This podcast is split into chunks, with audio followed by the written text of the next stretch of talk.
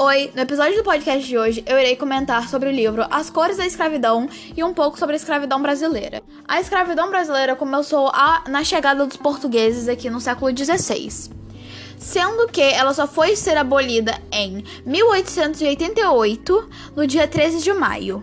Falando um pouco sobre o cenário da escravatura brasileira, os portugueses vieram para o Brasil e começaram a colonizar os indígenas. Porém, nesse cenário, a mão de obra indígena não era suficiente para eles. Logo, eles foram para a África com navios negreiros e sequestraram e raptaram pretos para que eles trabalhassem aqui no Brasil. Porém, agora comentando um pouco sobre a situação sobre a escravatura no mundo, 45,8 milhões de pessoas no mundo ainda estão em situação de trabalho escravo. Porém, 58% dessas pessoas vivem apenas em cinco países: Índia, Paquistão, Bangladesh e Uzbequistão.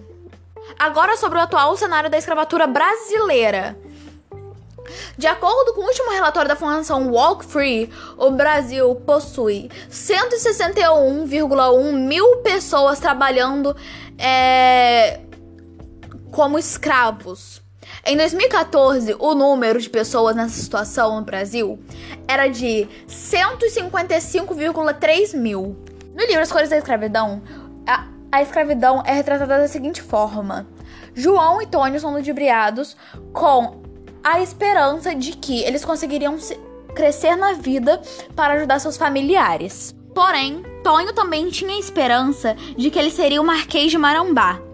Os protagonistas nesse livro sendo o principal Tonho, ou Antônio, e João, são escravizados pelos gatos, como eles chamam, vivendo em uma situação onde eles não tinham um lugar para dormir direito. Tudo que eles compravam para consumo, como comidas, bebidas, água, qualquer coisa do tipo, ficava anotado. Logo, eles não tinham como, como pagar, porque eles chegaram lá para conseguir dinheiro e ajudar a família, porém eles saíram de lá devendo. Logo, isso é interpretado como uma forma de escravidão. Isso pode ser considerado uma forma de escravidão.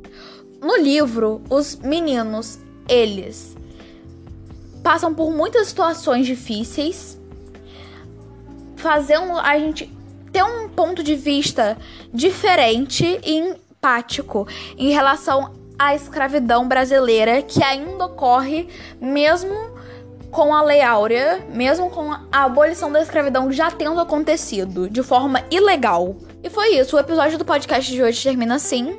Muito obrigado por ter escutado. Beijos, até a próxima.